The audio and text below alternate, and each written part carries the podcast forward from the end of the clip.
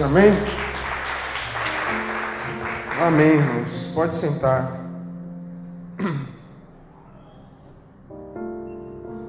Abra a sua Bíblia no Evangelho de João, no capítulo 6.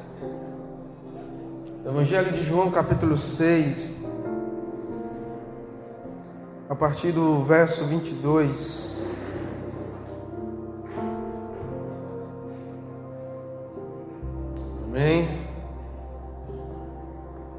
Evangelho de João, capítulo 6, a partir do verso 22, diz o seguinte: No dia seguinte, a multidão que ficara do outro lado do mar percebeu que havia ali apenas um barquinho e que Jesus não seguira nele com seus discípulos, mas esses haviam partido sozinhos. Contudo, outros barquinhos haviam chegado a Tiberiades perto de um lugar onde comeram o pão depois de o Senhor ter dado graça. Ao ver que nem Jesus nem seus discípulos estavam ali, a multidão entrou também no, no, nos barquinhos e foi para, para Cafarnaum em busca de Jesus. Ao encontrá-lo no outro lado do mar, perguntaram: Rabi, quando chegaste aqui? Jesus lhe respondeu: Em verdade, em verdade vos digo que me buscais não porque viste sinais, mas porque comeste do pão e ficaste satisfeito. Trabalhai não pela comida que se acaba, mas pela comida que permanece para a vida eterna, a qual o Filho do Homem vos dará. Deus, o Pai, o aprovou, pondo nele o seu ser. Perguntaram-lhe então: Que faremos para realizar as obras de Deus? Jesus lhe respondeu: A obra de Deus é esta: crede naquele que ele enviou. Perguntaram-lhe então: Que sinal fazes para que o vejamos e creamos em ti? Que realizas? Nossos pais comeram o maná no deserto, como está escrito: Deus deu-lhes pão do céu para comer. Jesus lhe respondeu: Em verdade, em verdade vos digo, não foi Moisés quem vos deu o pão do céu, mas meu Pai é quem vos dá o verdadeiro pão do céu. Porque o pão de Deus é aquele que desce do céu e dá vida ao mundo. E disseram-lhe: Senhor, dai-nos sempre desse pão. E Jesus lhes declarou: Eu sou o pão da vida. Quem vem a mim jamais terá fome, e quem crê em mim jamais terá sede. Amém? Pode curvar sua cabeça, nós vamos orar. Pai, em nome do Senhor Jesus, nós estamos aqui para ouvir a tua voz, Pai. Nós nós louvamos, nós cantamos, nós ofertamos, tudo isso com um coração quebrantado, tudo isso com um coração verdadeiro e sincero. Mas o mais importante não é o que apresentamos para ti, Deus, e sim a maneira como conhecemos o Senhor e nos relacionamos com essa verdade. E é sobre isso que nós queremos aprender nesse momento, ouvindo a tua palavra, Pai, e tendo os nossos corações é, confrontados, Senhor, a vivermos uma vida na qual temos o conhecimento de Ti e aprendemos de Ti, Pai. Então, vem com Teu Espírito, fala o meu coração e ao coração de todos que aqui estão. Não permita, Deus, que, que nada venha atrapalhar o nosso entendimento da Tua palavra, mas que possamos sermos edificados no Senhor para a Tua honra e para a Tua glória. Essa é a nossa oração, Deus. Em nome de Jesus. Amém. Amém. Glória a Deus, irmãos. Bem, irmãos, me parece que as pessoas daquela época não são muito diferentes das pessoas dessa época. Quando, um pouco tempo antes de, do, do que acabamos de ler, Jesus tinha feito um milagre, ele tinha multiplicado pães e peixes. Amém? E depois disso, ele saiu e era até Páscoa. Ele saiu e as pessoas começaram a correr atrás de Jesus. E muitos motivos levavam as pessoas a irem atrás de Jesus. Algumas iam atrás de Jesus pelos milagres que ele fazia. Outros foram atrás de Jesus ah, reconhecendo nele a pessoa do Salvador. Mas a grande parte, principalmente depois desse acontecimento, e João, o autor desse livro, faz questão de enfatizar esse acontecimento, é que quando Jesus ah, multiplicou o pão e o peixe e deu às multidões, as pessoas ficaram maravilhadas pela capacidade que ele tinha de suprir as necessidades delas como um todo. Às vezes a necessidade ah, física, emocional, mas principalmente as necessidades que, que, que, que são do dia a dia, a provisão do pão, do alimento, certo? E isso fez com que as pessoas ficassem muito interessadas em Jesus. E elas estavam seguindo Jesus, e Jesus me parece que Jesus estava tentando se esconder dessa multidão, fazendo com que os discípulos fossem para um lado e ele foi para o outro. E mesmo assim as pessoas acabaram descobrindo onde ele estava e foram até ele. E aí Jesus disse assim: Olha, vocês não, não estão vindo a mim, não, não estão me procurando por quem eu sou. Vocês estão vindo até mim por causa do pão, por causa do, da bebida, por causa da comida. Então, é, vocês precisam trabalhar, mas não trabalhar pelo alimento que o alimento natural, o alimento do, do dia, do dia a dia, mas principalmente vocês precisam trabalhar pelo alimento eterno. Vocês precisam trabalhar pelo alimento espiritual, aquele que nunca acaba. E eu estou dizendo a vocês, eu sou ah, o pão da vida, e quem comer de mim nunca mais terá fome. E as pessoas, é, é, é, é fácil de você identificar, é fácil de você entender que quando eles começam a argumentar aqui com Jesus, e a gente sente um tom de malandragem, né? Até parece que são brasileiros, eles estão tendo uma, uma malandragem ali para conversar com Jesus eles começam a questionar a respeito de quem é esse que o Pai vai enviar. Quem é o que o Pai vai enviar? E como nós vamos identificá-lo? Quais são, quais são as, as, as obras dele para que a gente possa identificar quem é esse que o Pai irá enviar? Eles sabiam que Jesus estava se referindo a quem? A Ele mesmo, certo? Mas eles estavam tentando a Jesus, eles estavam provocando a Jesus porque eles queriam que Jesus fizesse mais. Eles queriam que Jesus multiplicasse mais pães. Eles queriam que Jesus fizesse mais maravilhas. Ora, eles tinham acabado de, de, de testemunhar o milagre. Eles viram os discípulos pegando pães de, de um cesto e dando para as pessoas. Eles não viram vários cestos, eles viram um cesto e foram botando em outro cesto e o pão foi se multiplicando. Ninguém viu uma caravana vindo com, com uma carroça cheia de pães e peixes para dar para a multidão. Simplesmente eles viram aquilo ali acontecendo.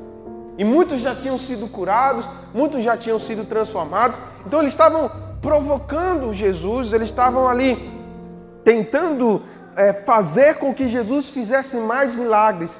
Ou seja, que Jesus multiplicasse mais pães e mais peixes e que eles vivessem é, dessa, dessa provisão e, e vivesse uma vida boa, uma vida fácil. Mas eu quero é, abrir a mente de vocês, irmãos, eu quero que vocês entendam que desde a queda do homem até os tempos presentes, Deus nunca facilitou a vida daqueles que, ele cham, que chamaram ele pelo nome. Deus nunca facilitou a vida daqueles que fizeram um pacto com Ele. Deus nunca facilitou e nunca deixou que fosse fácil a vida daqueles que se comprometeram com uma verdade.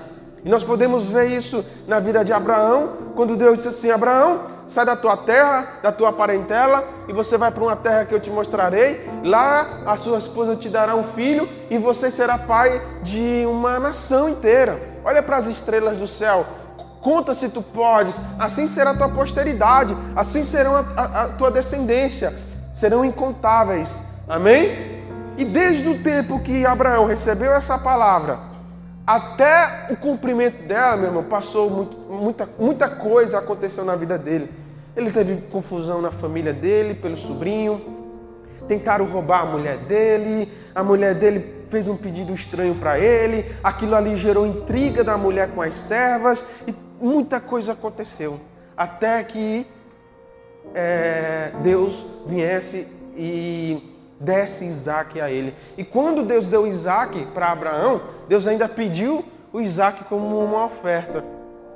A mesma coisa foi quando Deus profetizou a respeito de um, de um Salvador, ou uma tipologia de, de Salvador, que era Moisés. E Moisés foi profetizado, e no seu nascimento houve perseguições a respeito dele, mas mesmo assim, uh, ele viveu ali aquele propósito e tudo mais, como um príncipe. Depois ele foi perseguido, matou lá o, o, o soldado, fugiu e etc, etc. E quando ele voltou para ser o libertador, passou pelo processo lá do, das, do, das dez maldições e etc. As dez pragas que foram lançadas no Egito, até ele ir para o para o Monte Sinai, do Monte Sinai ele, ele ficou ali no, no deserto por um bom tempo e ainda assim, coitado, por ficar um pouco revoltado, ainda não entrou na terra prometida. Davi, quando foi ungido rei, ah, ele era um garoto, só foi ser rei já homem. Então todo mundo na Bíblia passa por um processo de dificuldades, de lutas e etc. A mesma coisa vai acontecer com Jesus. Jesus, sendo o Filho de Deus, sendo o próprio Deus, vem para a terra e as coisas não são fáceis para ele desde o seu nascimento. Ele é perseguido já no ventre da sua mãe. E, meu irmão, foi difícil. Quando ele começou seu ministério, foi difícil, foi perseguido até morrer. Então, a primeira verdade que eu quero trazer para vocês e deixar ah, com que vocês se sintam bem animados e fazer com que vocês se sintam bem alegres, é que vocês terão lutas, muitas lutas, lutas na, na vida espiritual, lutas no casamento, lutas na saúde, luta, vocês vão ter lutas, lutas, dificuldades. E vocês vão vencer essas dificuldades, e quando, quando vocês vencerem essas dificuldades, aparecerão outras novas dificuldades. Algumas dificuldades vão ser fáceis de ser resolvidas, algumas vocês vão é, se sentir capazes de solucionar, mas outras vão deixar você para baixo. Tem umas que, vai, que, que aparentemente vai é, aos seus olhos, né, a sua percepção vai que aquilo ali realmente vai lhe destruir, aquilo ali vai realmente lhe matar e vai acabar com a sua vida.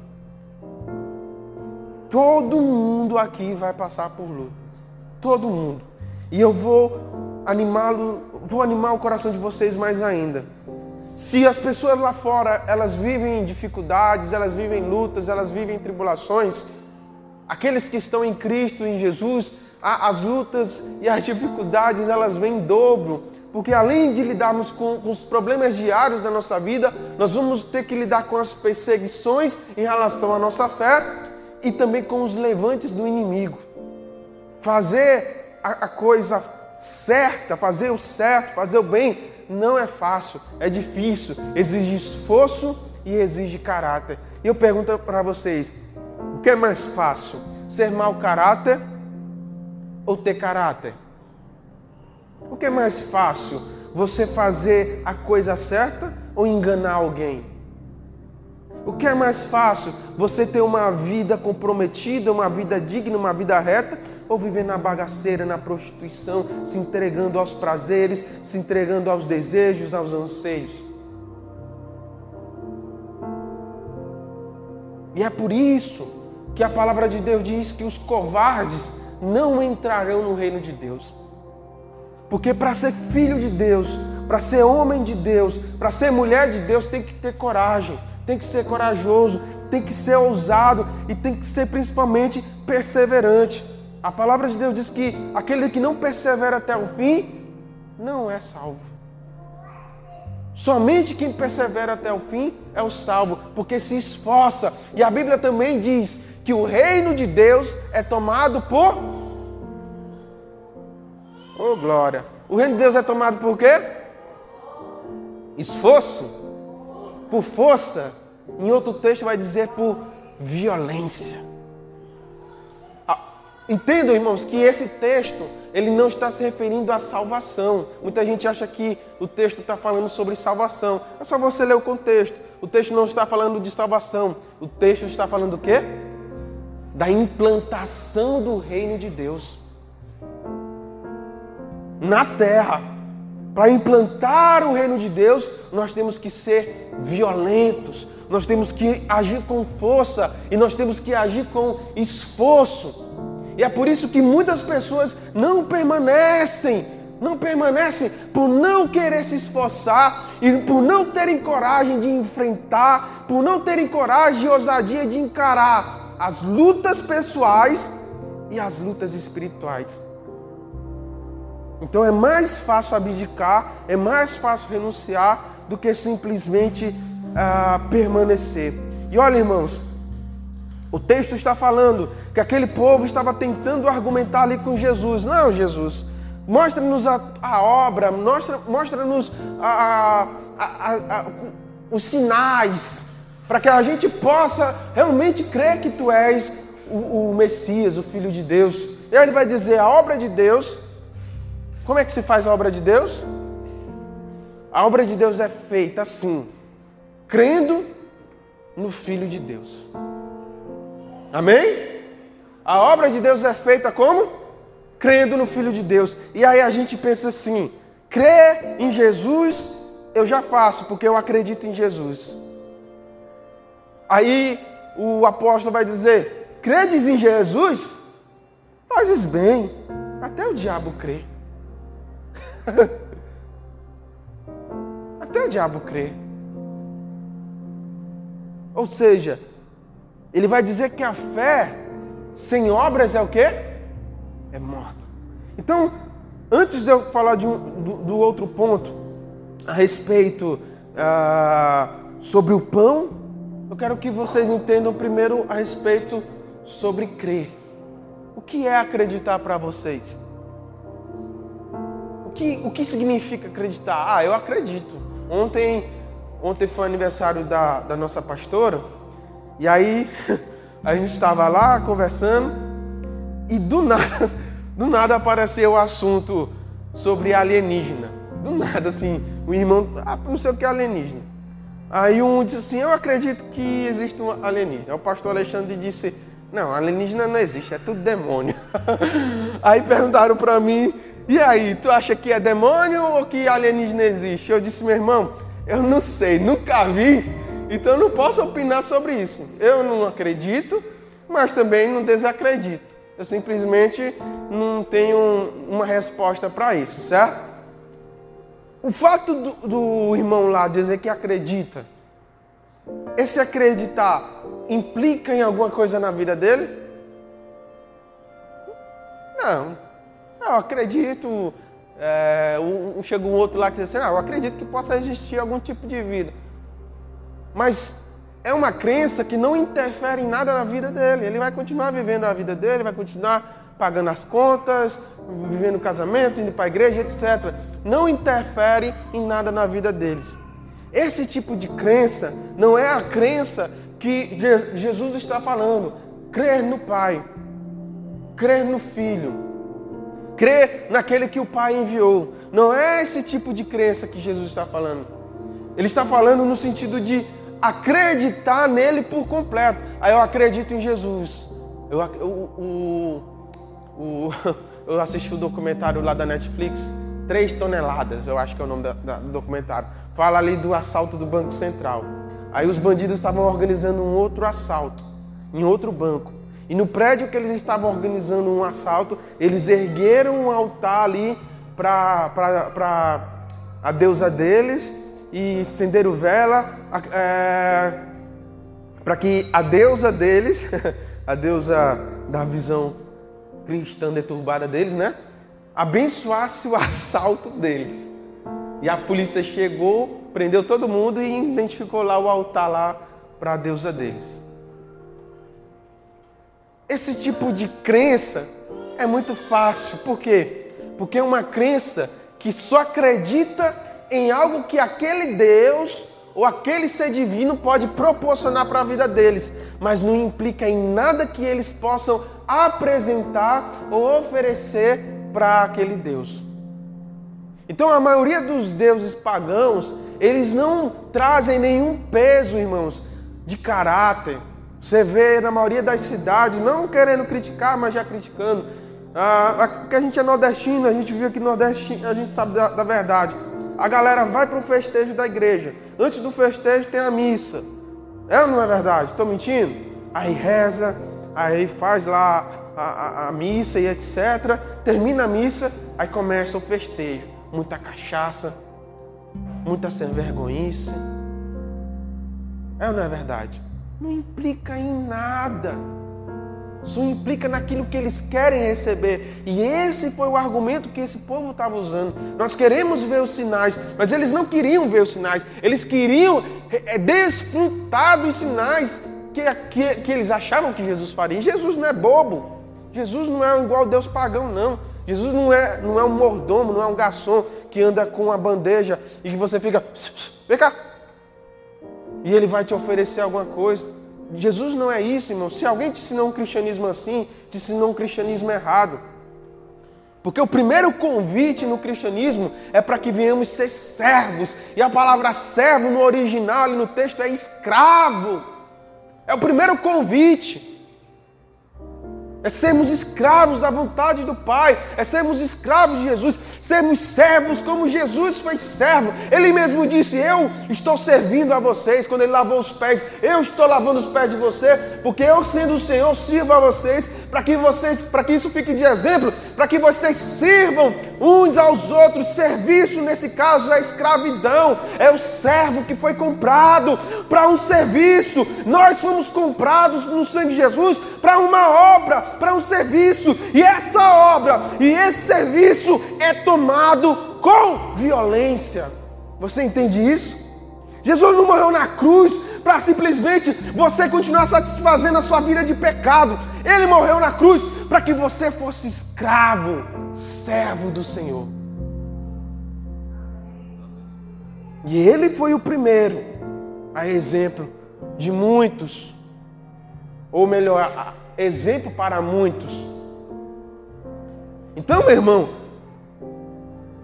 se você veio aqui nessa noite esperando que Deus viesse com a bandeja e desse para vocês todas as bênçãos que vocês querem receber, para que vocês continuem na prostituição, para que vocês continuem na ser vergonhice, enchendo a cara, fumando maconha, cheirando cocaína, sendo corrupto, sendo enganador, sendo mentiroso, enganando os pais, enganando uns aos outros. Se vocês vieram aqui, vocês vieram para a igreja errada. Essa não é a igreja. Talvez seja outra. Mas essa aqui não é essa igreja. E eu não estou preocupado se você não vai gostar dessa, dessa pregação e nunca mais vai vir para a igreja. Quem perde é você, não sou eu. Eu não vou ganhar nada e não vou perder nada. Primeiro, a minha salvação já tenho em Jesus. Minha vida eu entreguei a Jesus. Eu não quero nada de você. Eu não quero o seu dinheiro, meu irmão. Eu não quero os seus aplausos. Eu não quero os seus elogios. Eu não vim para essa igreja para ser o pastor que todo mundo diz assim: esse pastor é bom. Pode me odiar, pode me achar ruim, mas eu vou pregar o Evangelho. O Evangelho que vai transformar a vida de um pecador, que vai pegar o cara que está destruído, que é o Jacó, e vai se tornar Israel do cara que foi abandonado e vai se tornar um profeta, daquele que, que, que, todo mundo via na praça caindo, cheirado, fumado, e um dia vai estar pregando aqui em cima, falando do amor de Jesus. É para isso que eu vim, e essa é a minha recompensa. A minha recompensa é fazer a obra de Deus. Então, meu irmão, o reino de Deus é tomado por esforço, é tomado com violência na vida daqueles que estão dispostos a entregar, que estão dispostos a renunciar. E eu vou dizer para vocês, baseado na minha vida, baseado no que eu vivo, não é fácil, meu irmão. É difícil. Dia após dia uma luta, mas a palavra de Deus diz: não trabalhe pelo pão que perece, mas trabalhe pelo pão eterno, pela vida eterna. E o meu serviço não é pelo pão, não é construir palácios. Tem uma música muito antiga que talvez vocês não conhecem, mas diz que não se pode matar quem já morreu e não se pode comprar aquele que não tem valor.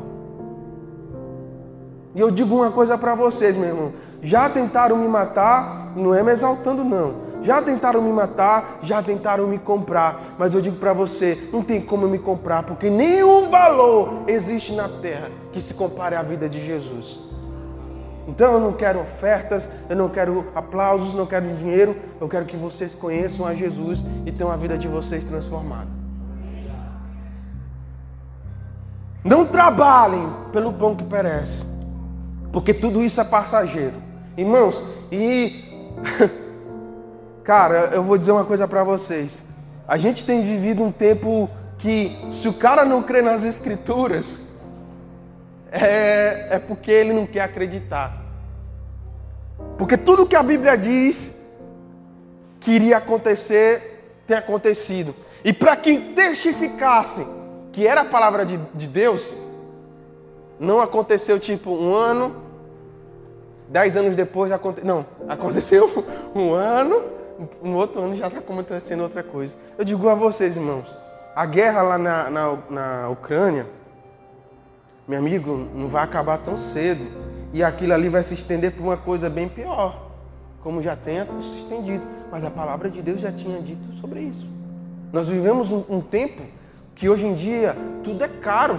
Quem come carne todo dia em casa, meu irmão, você está bem, porque tá caro. Gasolina, eu estava até falando, meu irmão, se você me chamar para ir para o seu aniversário e eu for, o meu presente vai ser a minha presença, porque a gasolina tá caro, meu. Só para sair de casa de carro não é barato, não. Tá caro. Não é verdade? E nós saímos de um momento que ninguém imaginava passar. O mundo parou. O mundo parou. E pessoas morreram. Talvez pessoas próximas de você morreram. Eu, eu tive um amigo de infância, casado com a minha irmã, morreu. Deixou a família. Morreu porque, porque pegou a doença. E agora, do nada, terminou 2021, nós pensamos, vai acabar esse negócio de, de pandemia e todo mundo vai voltar ao normal. Bum! Estoura uma guerra gasolina vai lá para cima. E é só o começo. E a palavra de Deus diz lá em, em, Mateus capítulo 24, meu irmão, isso é o princípio das dores, ainda não é o fim. Tem mais, meu irmão.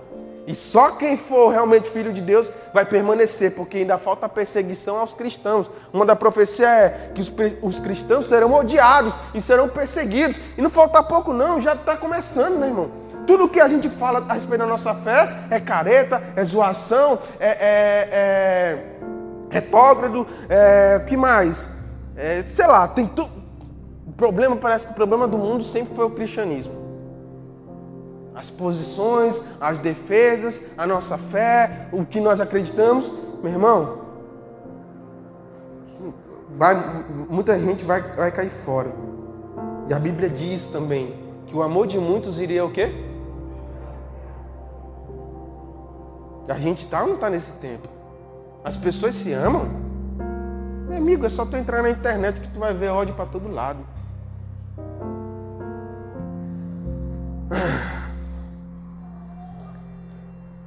Só não crê quem não quer. Nossos pais comeram maná no deserto, como está escrito. Deus deu-lhe pão do céu para comer. Jesus lhe respondeu: Em verdade, em verdade vos digo: Não foi Moisés quem vos deu pão do céu mas meu Pai é quem vos dá o verdadeiro pão do céu, porque o pão de Deus é aquele que desce do céu e dá vida ao mundo. E disseram-lhe: Dai-nos sempre desse pão. Eles achavam que o pão que Jesus estava falando era o maná, o pão que descia do céu, que caía do céu, ali na tipologia do deserto. E Jesus disse: Eu sou o pão da vida. Quem comer de mim nunca mais terá fome. E o que é comer o pão? Nós vamos cear. Mas o que é comer o pão? Quando Jesus, na, na, na última ceia, eu preguei, quando Jesus estava ceando, ele levantou o pão e disse: Esse é o meu corpo que é dado por vós. E ele não estava falando do quê?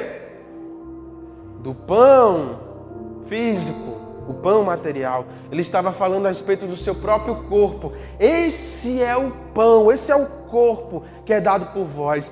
Toda vez que vocês fazerem isso, fazer, vocês irão fazer em memória de mim. Vocês irão lembrar de mim. Comer do pão. O que é, pastor, comer do pão? O que significa comer o pão? E, e, e como isso implica em nunca mais morrer, em, em, em ter a vida eterna? O alimento, ele serve, irmão, para suprir as necessidades do corpo. É, não é verdade? E cada alimento é importante. Aí você vai ali na nutricionista, ela vai fazer ali uma tabela, vai fazer os exames e ela, ela vai entender o que o teu corpo está precisando. Não é assim que funciona? E aí ela faz lá e você vai começar a fazer aquela dieta, se alimentando e repondo aquilo que falta no teu corpo. E aquilo ali vai te, vai te, te proporcionar dias mais longos, né? Vai te proporcionar mais saúde, mais vitalidade, mais energia, mais disposição, mais alegria, baseado na alimentação. Então, comer não significa apenas saciar uma necessidade que o corpo tem, significa também suprir as necessidades que o corpo tem no sentido de, de repor energia no sentido de trazer saúde. Eu, irmãos, não sou um bom exemplo de alimentação, porque eu sou como besteira, né? É sanduíche, é pizza. E aí, aí eu nesses dias eu tô meio ando meio ruim no problema de gastrite, né? Eu já tive um, uma crise de gastrite e aí eu falo para minha esposa, ó, agora a gente tem que fazer dieta. A primeira coisa que eu cortei lá em casa é refrigerante, né? Toma mais refrigerante, vamos tomar suco. é difícil? É, não é? Mas agora a gente só vai tomar suco. Aí na medida a gente vai mudando, né? A gente tá, já não come besteira todo dia. Um final de semana a gente come uma pizza, né? E aí acabou, não come mais, né? é dieta, todo mundo está na dieta. Comer o pão é absorver os nutrientes que há naquele alimento. Quando Jesus diz que é o pão e quem comer dele tem a vida eterna, significa que quando eu como do corpo de Cristo, quando eu como de Jesus, eu estou absorvendo os nutrientes que há em Jesus. Não os nutrientes físicos, mas os nutrientes espirituais, que é o caráter de Jesus, que é quem Jesus é, é a transformação que ele faz na minha vida. E é por isso que ele diz: nem só de pão viverá o homem mas viverá também da palavra que está da boca de Deus. Ou seja, como é que eu me alimento de Jesus? Conhecendo a Jesus. E como é que eu conheço a Jesus? Lendo a palavra, lendo a Bíblia. Como é que eu conheço a vontade de Deus? Lendo a palavra, lendo a Bíblia, conhecendo a história de Jesus. Então, comer do, do, de Jesus, se alimentar de Jesus, significa absorver o caráter de Jesus para a tua vida tentar parecer com Jesus. Eu não, eu não quero é, desanimar vocês, nem tirar a fé de vocês. Irmãos, não tem, você, provavelmente durante esse processo, em algum momento você vai falhar, em algum momento você vai pecar, em algum momento você vai cair. Nós pecamos, nós falhamos, nós caímos todos os dias. E quando eu digo nós, é todo mundo aqui, o pastor também. Todo dia nós lutamos contra a nossa natureza.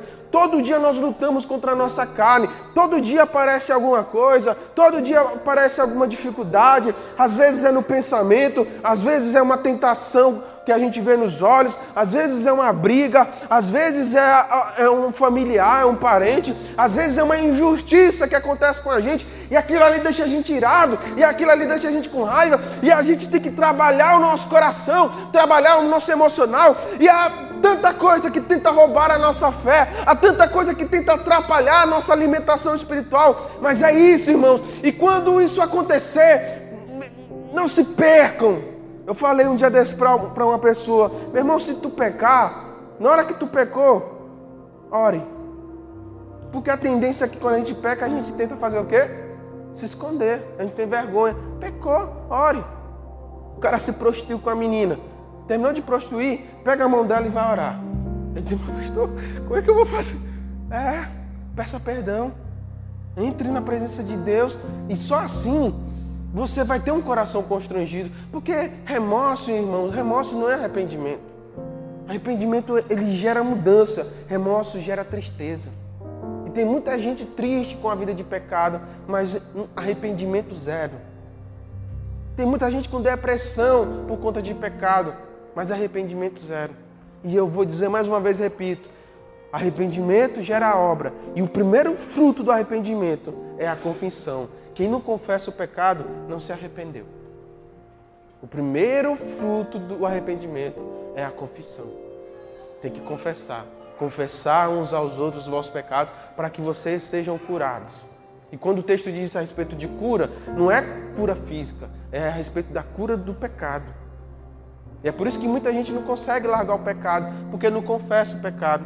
Tem gente na igreja que é viciada em pornografia.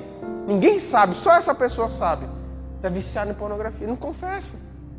Como é que vai se libertar da pornografia? Como é que vai se, se libertar da prostituição? Como é que vai se libertar do, do vício do cigarro, da, da cachaça, da maconha? Não confessa. E sabe por que nós não, não temos a prática de confessar? A gente tem medo de se expor.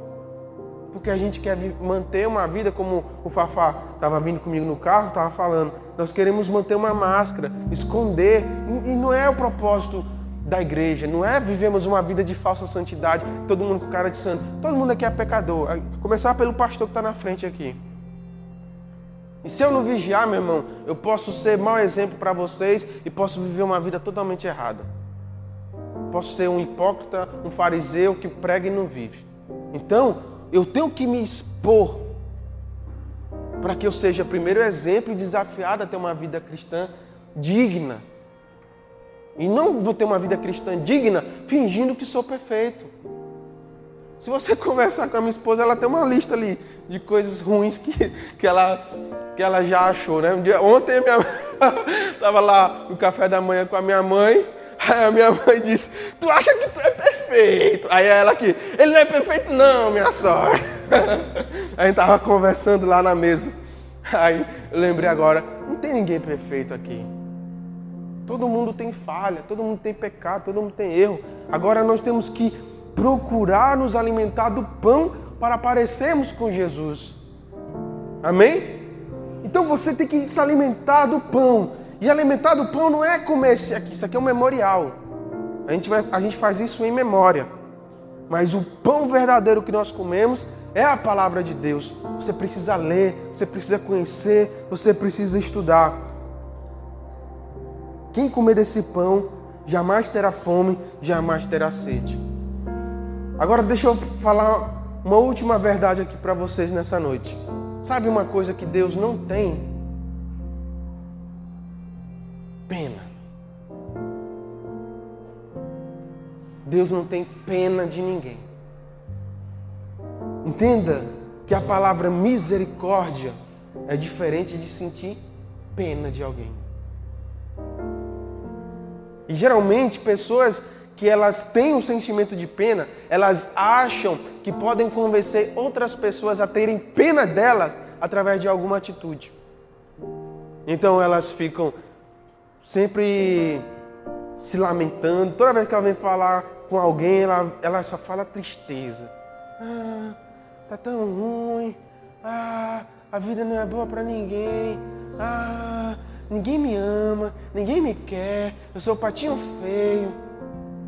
E ela tenta constranger o coração das pessoas a terem o quê? Pena dela. Oh, tadinha da fulana, tadinha da ciclana, tadinha do Deltrano. Não é assim? E tem gente que faz isso com Deus. E até chora na presença de Deus. Oh, meu pai, eu não aguento mais. É, eu não quero mais viver assim. Muda a minha vida, Jesus. Só que na cabeça dela, mudar a vida dela é dar para ela o que ela quer receber. é ou não é? Muda a minha vida, me dá um carro, me dá uma casa, me dá uma mulher, me dá um marido, me dá, Senhor, um emprego. E a palavra de Deus diz: tudo o que pedir dizer meu nome eu vos darei, não é? Mas é o que diz no verso anterior? Tudo para a glória de quem? De Deus. Pedis, pedis e não recebeis, porque pedis mal, pedis para a própria glória, pedis pelo orgulho, pedis pela soberba. Mas tudo que pedires em meu nome eu vos darei. Tudo que pedires se for para a glória de Deus. Tem gente que diz assim: se Deus me der um carro, eu vou dar carona para os irmãos. ele até no primeiro mês, na primeira semana, ele dá carona. Depois ele enche o carro de mulher e vai viver sem vergonhice. É não é verdade? Se Deus me dá um emprego, eu vou ajudar os irmãos, eu vou ajudar a igreja, vou fazer isso e aquilo. Aí no primeira semana faz, mas depois é só ostentação. Às vezes esquece até de vir para o culto. Eu já vi muito isso, irmãos. Nem pisa mais na igreja. Pedis e pedis mal. Pedis para satisfazer os seus próprios desejos, irmãos. Deus não tem pena. E às vezes Deus até permite que você ganhe, que é para você se destruir como a gente leu no, no, no, culto passado, a respeito de que Paulo deu o corpo do, daquele jovem para Satanás, para que Satanás tocasse no corpo dele, destruísse o corpo dele, para que talvez assim a vida dele fosse salva. E Deus permite, às vezes, que a gente receba coisas justamente para nos destruir. E quem sabe nessa destruição nós possamos ter a nossa vida salvas em Jesus, para a glória dele. Muita gente, muitas histórias a gente escuta de pessoas que viveram isso. Então Deus não tem pena de você. Não adianta fazer como esse povo está dizendo, tentar jogar malandragem com Jesus. Não adianta. Ele conhece o nosso coração, ele conhece a nossa vida, ele sabe quem é você, ele sabe quem é você quando ninguém vê, ele sabe o que se passa aqui, ó, nessa cabecinha, ele sabe o que se passa aqui nesse coração, ele conhece. Então, o que nós temos que oferecer a Jesus nessa noite é a nossa vida. O que nós temos que oferecer a Jesus nessa hora é quem nós somos. Tudo. No Antigo Testamento, as pessoas dizimavam, elas davam 10% de tudo que elas ganhavam: do boi, do gado, da ovelha, da lã, do, do, do vinho, tudo que eles ganhavam, eles separavam 10% e levavam para a casa casa, a, a casa do tesouro, que era como se fosse o banco de Israel. E aquilo ali servia para os levitas que não receberam herança nenhuma. Eles viviam da oferta do povo. Quando o povo era infiel, sabe o que acontecia com os levitas? Eles sofriam, eles passavam fome. Mas Deus disse, olha, olha como é profético e olha como é profundo isso. Deus disse assim para os levitas: Vocês, eu estou dando a terra de herança para os outros filhos, mas para a tribo de Levi, para os levitas, eu não vou dar nada. Vocês serão a minha herança. Amém? Todo mundo queria um pedaço da terra. Os levitas não ganharam nada. E quando o povo era fiel, os levitas eram prósperos. Quando o povo era infiel, os levitas padeciam. Tem até salmos que eles falam: por que os ímpios prosperam? Deus estava partilhando algo muito mais profundo com os levitas do que com as outras tribos. O sentimento que há no coração de Deus. Porque quando o povo é infiel, Deus sofre com a infidelidade do povo. E os levitas estavam sofrendo com a infidelidade do povo. Agora quer saber de um outro mistério? A palavra de Deus diz que Deus trouxe um novo sacerdócio. Lá em Hebreus fala sobre esse novo sacerdócio. É ou não é verdade? O sacerdócio de Melquisedeque, que é o sacerdócio eterno, é o sacerdócio do Senhor Jesus. E o apóstolo Pedro vai dizer que Deus fez de todos aqueles que entregaram a vida a Jesus, de fato de verdade, que comeram do pão, do pão que é Jesus, que creram na obra do Pai através de Jesus. Deus fez desses. O que, que ele fez mesmo? Povo eleito. Quem era o povo eleito? Os eleitos quem eram? Hã? Os levitas. Povo eleito. Raça o quê? Exclusiva de Deus. Quem era a raça exclusiva de Deus? Os levitas.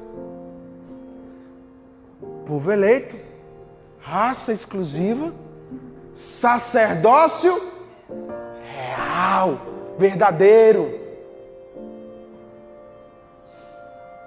Todos nós que entregamos a vida a Jesus, entramos num novo com Deus, aonde nós passamos a nos tornar herança de Deus. E nessa herança de Deus, nós nos tornamos sacerdotes reais, povo eleito, raça exclusiva. E nós padecemos quando o povo é infiel. E quando o povo é fiel, nós prosperamos. E esse é o fado da igreja hoje. Essa é a violência que a igreja tem que enfrentar todos os dias para permanecer. Como eu preguei também no domingo passado, irmãos, tem muito falso apóstolo, muito falso pastor, muita gente enganando, e é muito fácil saber quem é esses caras. Eles só pregam vaidade, só pregam dinheiro, só pregam, só pregam para massagear o ego de vocês. Eles querem te ver, olha, tu é precioso, olha, Deus vai fazer isso na tua vida. Eles nunca desafiam vocês a mudarem de vida, nunca desafiam a vocês saírem da lama para virem para casa, tomarem banho, é, colocar as sandálias novas, o anel no dedo e vestir uma nova veste. Não, é só massageando o ego. E eles atraem multidões porque eles são cheios de oratórias. Eles falam bem. Não, foi, não sou eu que estou dizendo. O apóstolo Paulo estava dizendo. Ele, o apóstolo Paulo até chamou essa galera de quê? Super apóstolos. E multidão segue essa galera. Por que segue? Porque eles estão pregando o ego massageando o ego das pessoas e não confrontando a vida das pessoas para que mudem de vida. E só falam de dinheiro. É dinheiro, é dinheiro. A vida cristã dele se resume em dinheiro. Se o cara é pobre, não é de Deus, só é de Deus quem prospera. Eu não é verdade? Estou mentindo?